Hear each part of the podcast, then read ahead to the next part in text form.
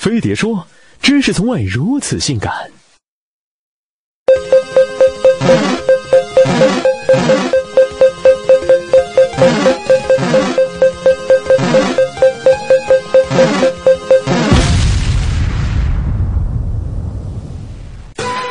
三十年前，那句“让一部分人先富起来”拨动了全中国人的心。无数官员、职员、社会闲杂人员一腔热血，两手空空就去下了海。跟现在的女明星下海一样，目的只有一个：挣钱。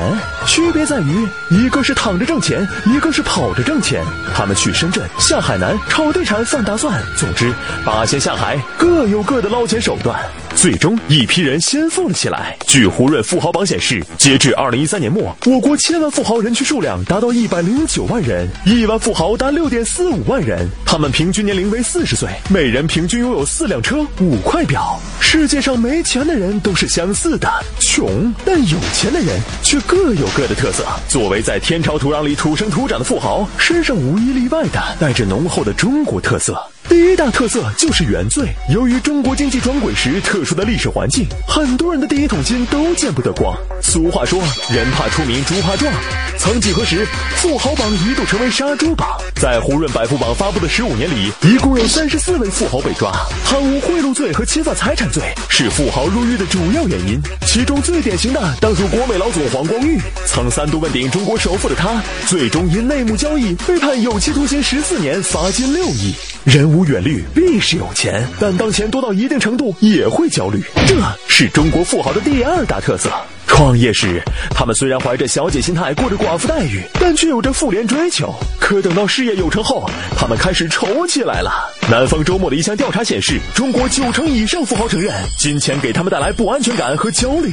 翻译一下就是：钱太多，好烦呐！多数富豪都有抑郁症、焦虑症，甚至失眠等健康问题。这样看来，我等屁民离成为富豪就只差有钱了。中国富豪的第三大特色：全球买买买。SOHO 中国 CEO 张欣七亿美元买下纽约通用大厦百分之四十股权。万达老总王健林出国考察，顺便花个二点六亿欧元买下马德里地标建筑西班牙大厦。复兴国际斥资七点二五亿美元买下了纽约地标建筑曼哈顿广场。中国富豪说：“给我一个中介，我可以买下地球。”他们在国外买房像买包，买包像买白菜。一进奢侈品店，这个、这个还有这个，不要，呃，其余全包起来。可有些东西是买不回来的，比如清新的空气、干净的水、优质的教育资源，怎么办？中国富豪第四大特色：移民。数据显示，百分之六十四的中国富豪正在考虑申请或已经移民海外，他们的偏好地首选是美国。让一部分人先富起来，然后呢？然后他们都移民了。不管是买奢侈品还是移民海外，中国富豪们都是希望自己和下一代能完成由富到贵的转变。如今的他们不再流行去巴黎看铁塔，去纽约看帝国大厦，而是去肯尼亚看落日，到佛罗伦萨看壁画。他们搓麻将改为打高尔夫，戴金链子变成戴佛珠。他们以为去英国狩个猎就是贵族，住个城堡就是公主。比尔盖茨曾说，中国的富人买了很多西方富翁品味的东西，艺术品、葡萄酒，但他们还没有接受一个最重要的东西，那就是慈善，而这才是中国富豪们最该有的特色。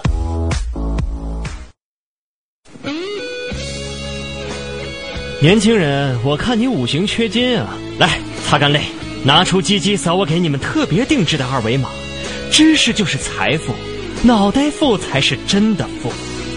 别他妈给我整鸡汤！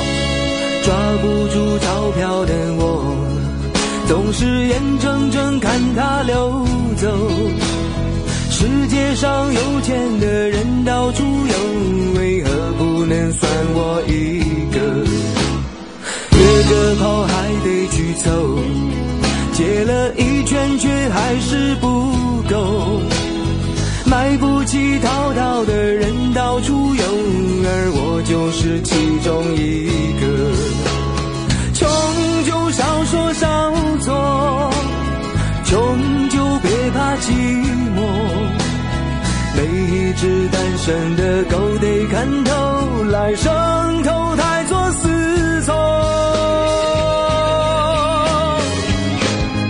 找一个有钱的任性的花钱很冲动的人来交个朋友。一个孤独的寂寞的狂风中凌乱的人在等待拯救